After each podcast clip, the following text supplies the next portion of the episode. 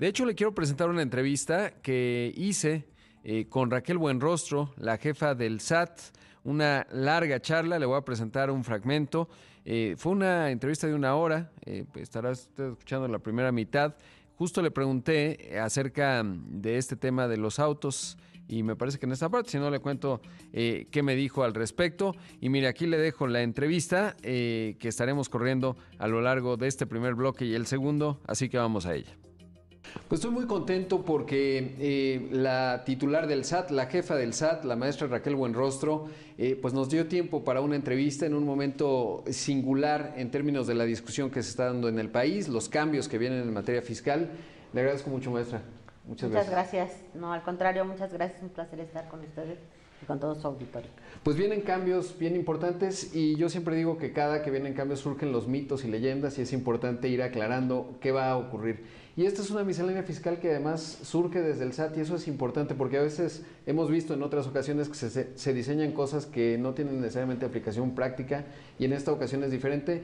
¿Cómo fue el proceso y sobre todo qué características tiene que pues van evidentemente originándose en el SAT y con buena armonía hacia su implantación? Bueno, digamos que hay un, tres ejes principales, principales en, en esta miscelánea.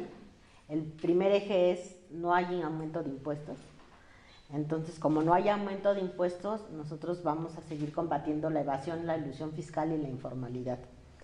El otro segundo gran eje que, que viene en, en, la miscelánea es el tema de la simplificación administrativa, que es nosotros queremos simplificar el pago de impuestos a toda la sociedad porque estamos convencidos, convencidos de que mucha gente no paga impuestos porque es muy difícil uh -huh. pagar los impuestos. Tan solo para llenar un formulario son hojas y hojas. Uh -huh. Si la gente que menos recursos tiene se va a poner primero a estudiar o a contratar a un contador que le va a salir más caro que lo que tiene que pagar de impuestos, pues no tiene ningún incentivo a pagar impuestos. Entonces, facilitarle al contribuyente el pago de los impuestos, hacérselo fácil, accesible, práctico.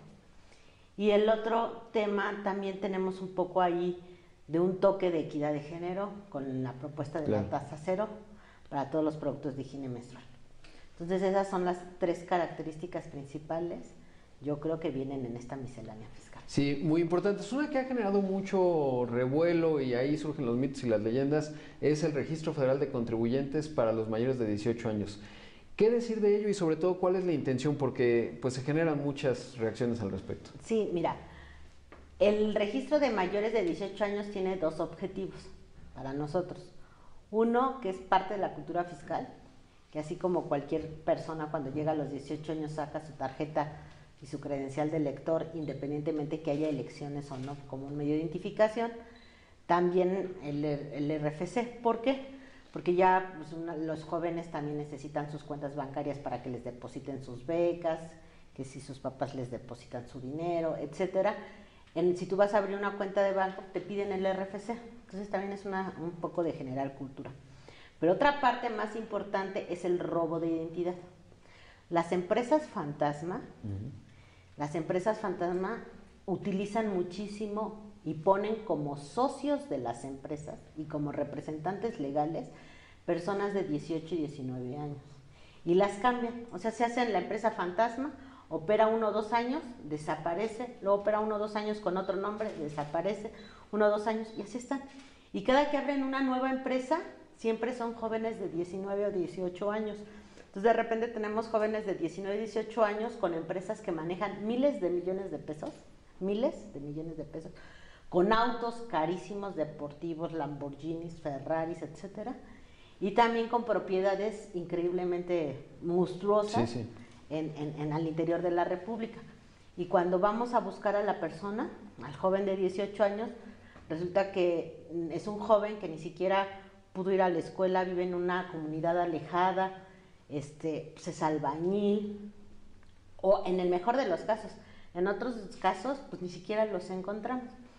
Y también hay muchas empresas que les llamamos como empresas fantasma, pero que se dedican a nóminas fantasmas, sí. nomineras, que inventan las nóminas. Entonces el dinero, según ellos, venden servicios que, pues, que lo paga otra empresa fantasma Y ellos pagan nómina a un supuesto a un supuesto empleador que da ese servicio y en esas nóminas encontramos también muchos jóvenes de 18 años. Entonces de repente cuando hacemos la, la cuando empezamos a precargar las declaraciones, llegamos a encontrar declaraciones de personas que en un mes recibían 80 millones de pesos. 80 millones de pesos porque les pagaban como en 20 o en 30 empresas que estaban en toda la República, desde Yucatán hasta Baja California. Entonces eso, hay mucho robo de identidad. Entonces nosotros lo que queremos es controlar la identidad. El, nada más para que tengan una idea, nosotros tenemos 30 millones de RFCs, RFCs, les voy a decir con, con actividad irregular. ¿Qué quiere decir con actividad irregular? Quiere decir que, por ejemplo, a lo mejor tiene un patrón aquí en la Ciudad de México y le aparecen de repente patrones pues, en Baja California, en Mexicali, no sé qué.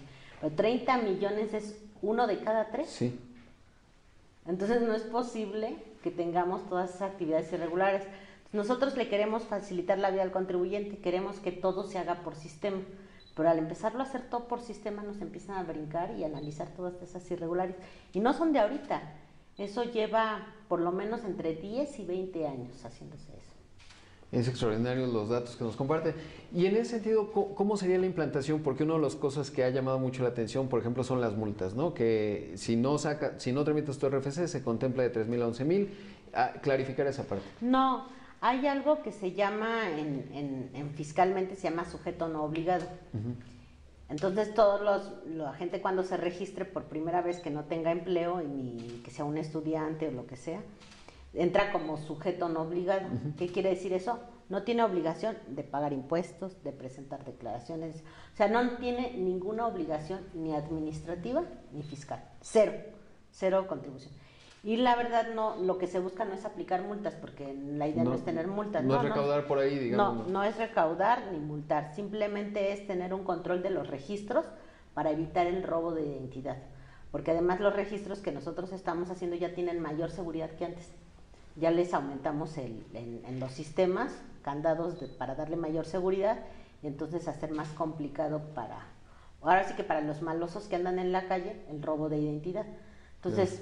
Quienes están más preocupados porque esta medida no camine son todos aquellos que defienden las empresas fantasmas y los factureros. Entonces, todos aquellos que tengan intereses con factureras y con empresas fantasmas, pues obviamente son los que promueven muchísimo que esta es una medida de terrorismo fiscal, pero no es cierto.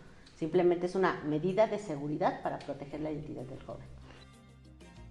Bueno, pues ahí esta primera parte de la entrevista que me dio la titular del SAT, Raquel Buenrostro. Ya estamos escuchando algunos de los temas vinculados, por supuesto, al Registro Federal de Contribuyentes, que se estaría buscando que fuese obligatorio. Y bueno, pues mencionaba ella eh, cuál es el objetivo. Sí que me sorprendió el dato, 30 millones de registros con inconsistencias de los 90 millones que ya tiene el eh, Servicio de Administración Tributaria, pero sobre todo el hablar de que pues no, no estarían buscando simplemente Em, eh, cobrar multas. ¿Y el proceso cómo se llevaría a cabo? Porque hoy vemos, por ejemplo, el INE tiene una distribución y una red formidable. Evidentemente el SAT también. De hecho, buena parte de lo que estamos observando tiene que ver con procesos tecnológicos muy sofisticados. ¿Cuál sería el proceso, digamos, el primer paso? Un joven cumple 18 y cómo ocurriría? Sí, tienen, o sea, nosotros lo que vamos a hacer es, este, van a entrar algunas aplicaciones también adicionales ah. en, en enero, más sencillas pero sí tiene obviamente que presentarse en ventanilla. Sí, Pero la idea es que primero entre al portal de SAT, meta sus datos personales, haga sus registros, etcétera, y ahí mismo todo en línea y ya lo último que va a pasar es a, presentarse al SAT para la toma de sus biométricos, que es pues, la huella, la firma digital, etcétera, y ya todo lo hace en línea y ya después de que hizo toda la carga en línea pide la cita en el SAT y nosotros se la damos. Y al principio lo que vamos a hacer para, como es, un, es una cosa nueva, vamos a generar nosotros mucha disposición y mucho iniciativa, mucha iniciativa, y lo que queremos es empezar a ir primero a universidades públicas. O sea, nosotros tenemos también este equipos de enrolamiento, le llaman, le llamamos de registro móviles.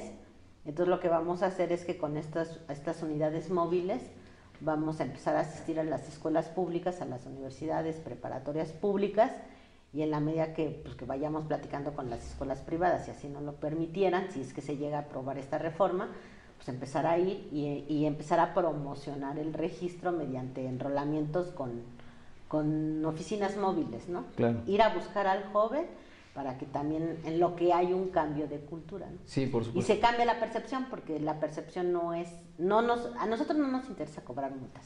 De hecho, las, ca- casi siempre las multas terminan cancelándose administrativamente porque se vuelve muy costoso salir a cobrar una multa. O sea, si yo tengo que ir a cobrar 100 pesos por un lado y le tengo que dedicar recursos humanos, que por el otro lado ese- esos mismos recursos humanos me pueden re- este, revisar a un contribuyente que me debe 3 mil millones de pesos, pues nunca vamos a ir por las multas. Claro. O sea, el objetivo del SAT no es ir por multas, no tiene ningún sentido. A nosotros lo que nos preocupa es el robo de identidad, porque 30 millones de contribuyentes tienen actividades irregulares Claro. y que la mayoría de las veces na- no lo saben.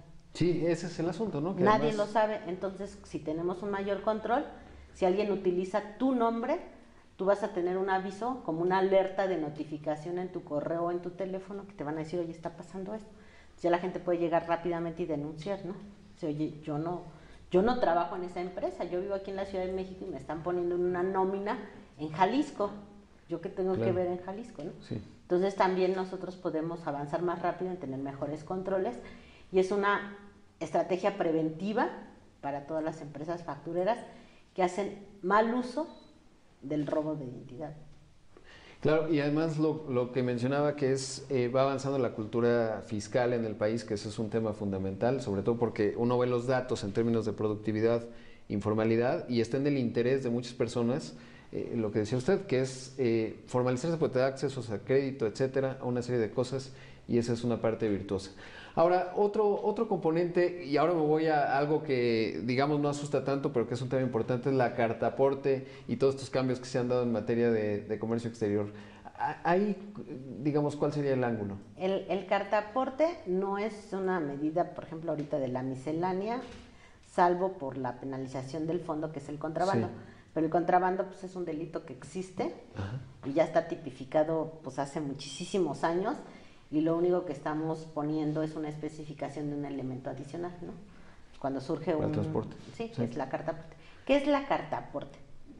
Desde 1993 se empezó a regular el transporte con ciertas informaciones que le piden a los transportistas, desde 1993. Luego, en el 2004, otra vez hay un cambio en el Código de Comercio, 2004. Y esta información de los transportistas se unifica en algo que se llama cartaporte. Y aparece por primera vez el nombre cartaporte en el Código de Comercio en 2004. Toda esta información que entregan los transportistas se, se, se maneja en papel.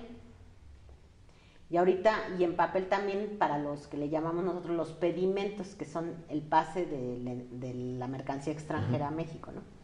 Entonces, todo eso es puro papel, nada es digital. Pero, pues, ¿cuántas operaciones tenemos en México? Tenemos sí. muchísimas. Entonces, ¿cómo vamos a vigilar el papel? Es muy complicado. Entonces, el mismo papel lo utilizan 10, 20, 30 veces Para papel, una misma para una misma. Entonces, alguien que im- importa mil encendedores, pues mete como 50 mil. Claro, en cinco. Por- porque nada más dan sí. muchos viajes y con el mismo Claro. papel están metiendo y están contrabandeando, Claro. ¿no? Entonces, ese contrabando en cigarros, ¿no? En bebidas alcohólicas, en textiles, zapatos, con el mismo documento están pase y pase y pase y pase y es muy difícil tener el control porque todo está en papel. Sí.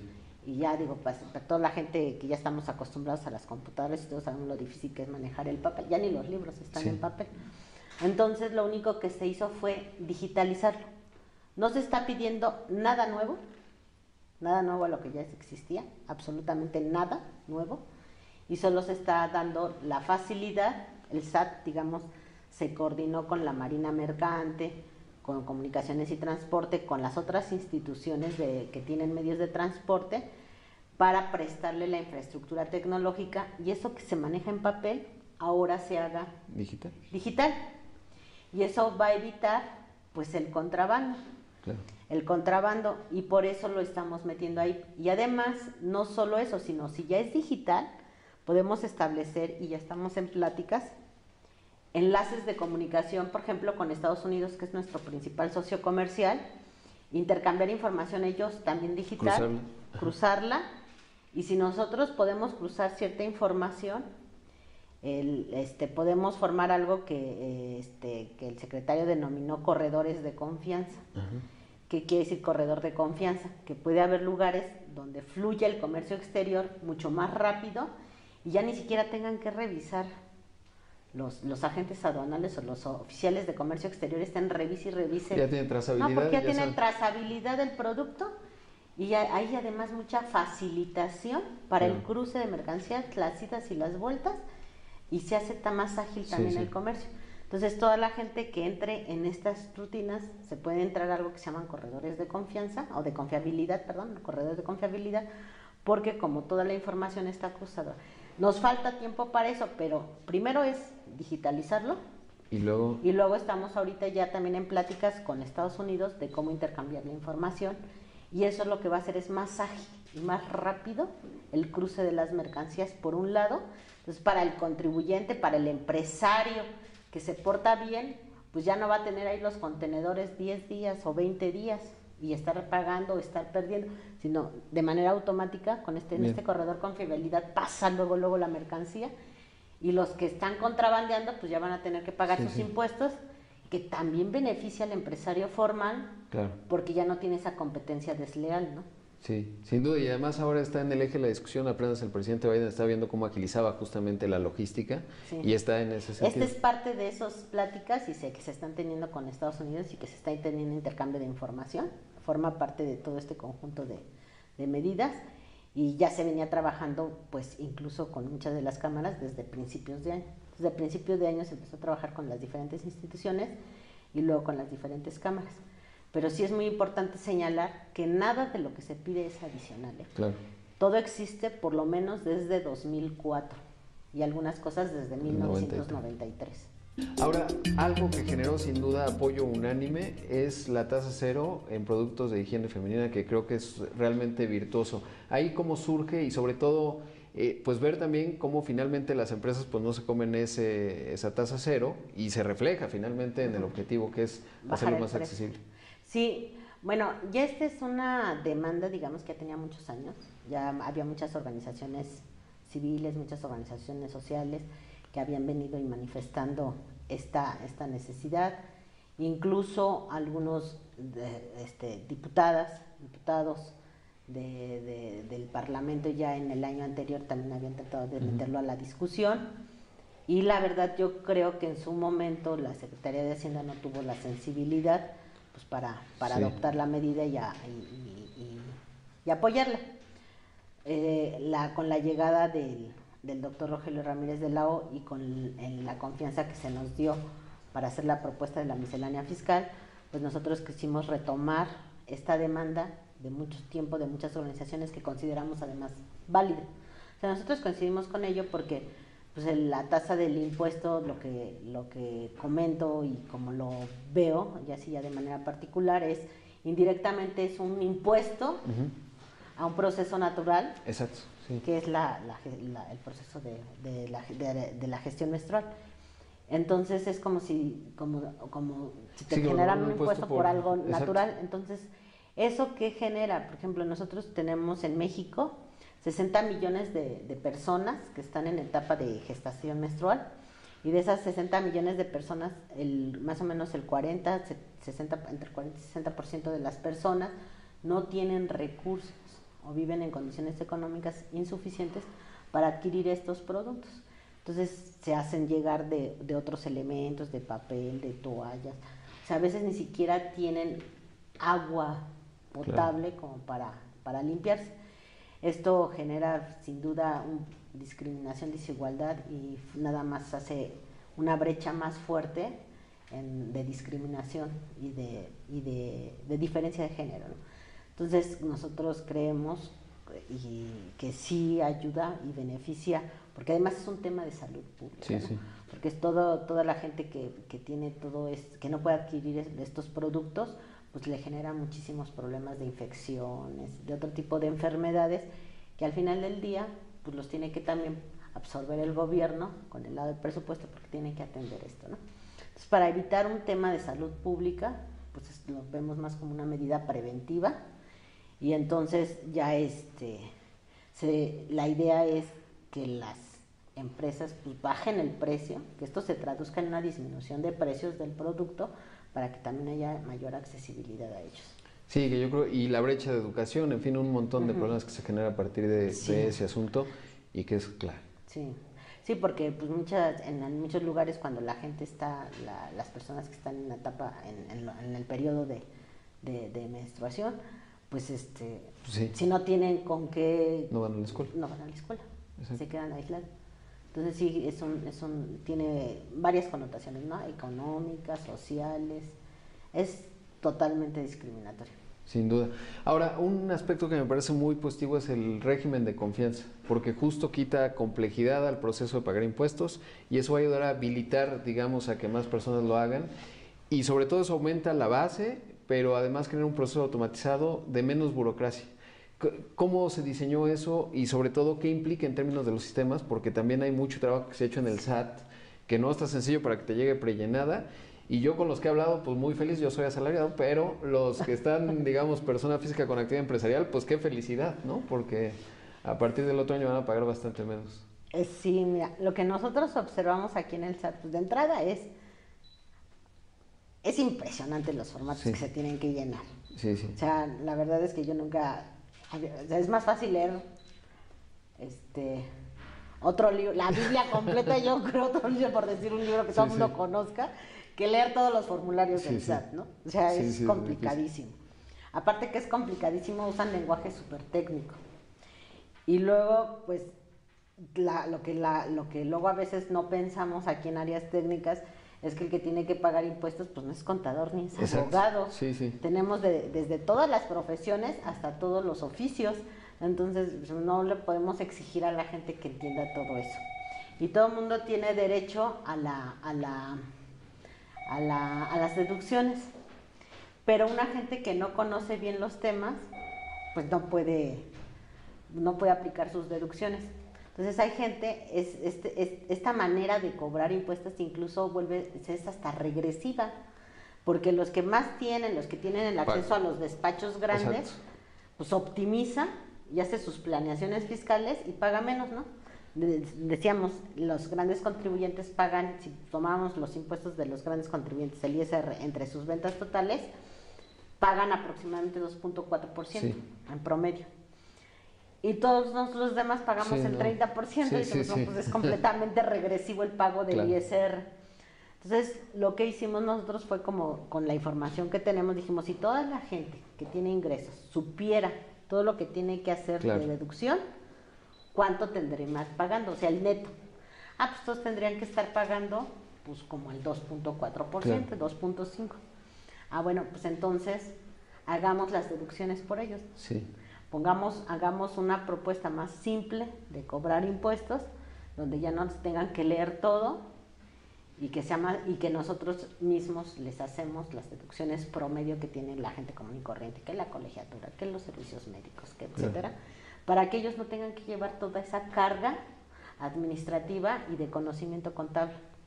Entonces, por eso hicimos la propuesta de, y eh, estamos aplicando. En el caso de personas físicas, estamos cubriendo cuatro regímenes, que son personas físicas con actividad empresarial, las personas que tienen arrendamiento, lo que antes era el régimen de incorporación fiscal y los que son los que tienen actividades primarias, ¿no? Agricultura, ganadería, pesca. Entonces, a este, a este núcleo tomamos todos aquellos que tienen ingresos menores a 3.5 millones de pesos y todos ellos tienen acceso a este. Y allí al interior se hicieron varias tablas que van a pagar entre el 1% y el 2.5%. De esta manera, aparte de que se hace muy fácil, ahora sí el impuesto ya es regresivo, porque de modo que estas personas estén pagando un porcentaje mayor al que pagan los grandes contribuyentes, pues no tiene ningún sentido. Ese es para personas físicas. Y en el caso de personas morales no se cambió la tasa, sino se le dieron otro tipo de facilidades. Ahí en las personas físicas se encontra, perdón, personas morales, fueron aquellas personas morales que tienen ingresos menores a 35 millones de pesos al año, que los socios son personas físicas. esto va muy orientado a la empresa familiar, a los grupos de amigos que se juntan para hacer un negocio, pero que no provienen de grandes empresas que hacen otras empresas morales subsidiarias, digamos, o hermanas, partes relacionadas, para, para, para distribuir como las funciones que hace la empresa. ¿no? Está orientado más a las, a las personas, a las personas, este, como las empresas familiares. Eh, brevemente hablar de una estrategia que me pareció muy interesante, sobre todo si la comparamos con, con otros países, y es eh, irse sobre los grandes contribuyentes. Yo me sorprendí mucho cuando un día en la conferencia en la mañana casi 12.000 empresas aportan 52% y la estrategia fue ir sobre esas 12.000 justamente porque pues el volumen les alcanza para pagar a los mejores contadores y eso ayuda y ha ido ahí una estrategia muy interesante que va cómo va a seguir desdoblándose la misma en 2022 porque además van por sectores, ¿no? Sector automotriz, tal. ¿Qué viene en esa, en esa estrategia que ayuda, además ayudó a que a diferencia de otros países, pues no estuviésemos presionados para justamente incrementar impuestos? Bueno, en la parte de trabajo, digamos, del día a día del SAT, nosotros seguimos con la misma estrategia y ha ayudado mucho lo que sacamos que se llama la tasa efectiva. Efectiva, exacto. Que estamos publicando cuánto debería pagar más o menos una empresa de cierto sector, que esté bien. Y los que estén por debajo, pues hay que revisar sus cuentas porque seguramente están haciendo planeaciones muy agresivas. Eso nos, nos da un estimado que en, los, en las publicaciones que son como 200 actividades que hemos publicado, nos da como una evasión de alrededor de billón y medio de pesos. Bastante grande. Y por último, eh, ¿cómo es la relación con el nuevo secretario? Es muy buena, la verdad es, es muy fácil porque es una persona con la que se puede trabajar muy bien, eh, agarra muy rápido todo y aparte apoya mucho, entonces y además vamos perfectamente en la misma línea. Entonces ha sido pues muy, muy sencillo, muy agradable. Qué bueno. Pues maestro, un gusto. Gracias por la entrevista, por el tiempo, porque sé que la gente es muy intensa, pero creo que hemos tocado los temas más importantes y ya por lo menos vamos despejando algunos mitos y realidades, sobre todo el tema del RFC, algunos otros. Así que muchas gracias y espero que podamos conversar en algún momento más adelante. Muchas gracias. Muchas gracias. Creo que sí. Muchísimas gracias. Ahí vimos eh, y escuchamos a la titular del SAT, la maestra Raquel Buenrostro.